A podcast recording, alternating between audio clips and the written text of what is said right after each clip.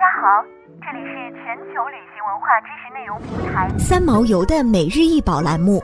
每天学点历史，从此开始。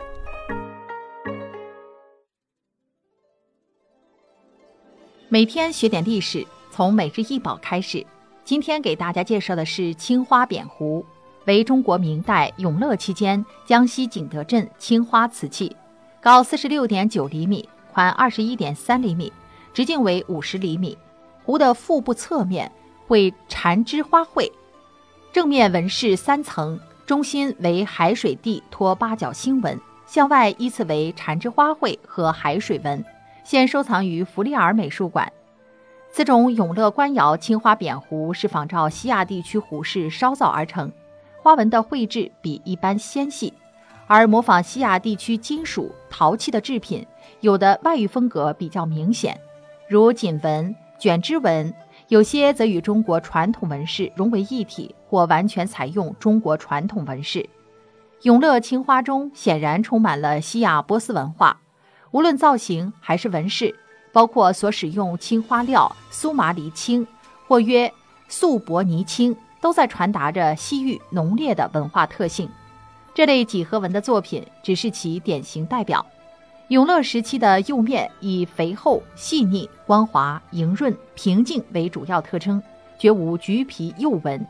以脱胎器名传于世。就青花瓷器的釉面而论，永乐瓷器的釉面清白程度较元代有所减弱。釉面清白为整个明代传统烧造方法所致，因釉料中掺有草木灰，并用木柴烧，所以会产生这种效果。现代瓷器的釉面成分及烧造工艺都与明代不同，因此釉面无此青白色。明代永乐、宣德时期的青花瓷器是我国陶瓷史上的珍品，历来受到世人好评。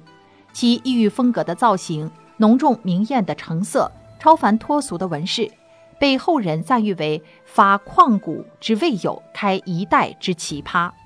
这些带有异域风格的作品，体现明代时期对西域文化的包容吸收，从一个侧面反映出当时我国与西域各国经济文化的交流情况。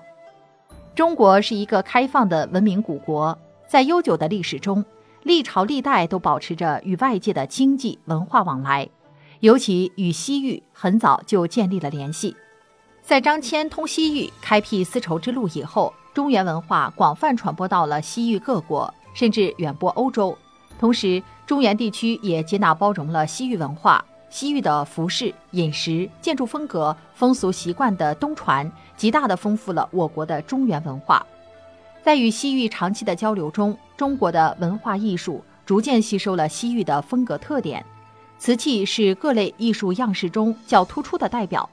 汉代的西域胡人陶俑。唐代的三彩骆驼以及各式各样的胡人俑，宋代的瓷质皮囊壶等等，都是典型的带有西域风格的陶瓷实物。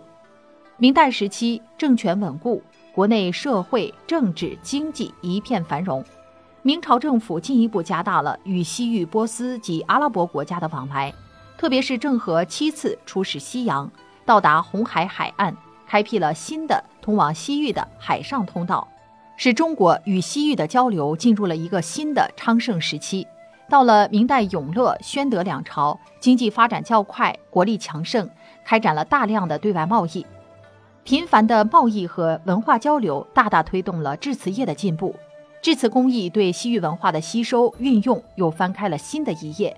较前期，无论在工艺原料还是纹饰造型上，都有了较大的突破，出现了一批艺术风格独特。对后世陶瓷艺术发展影响很大的作品，从一个侧面展现了永宣时期制瓷业飞速发展以及多元文化相互交融的盛况。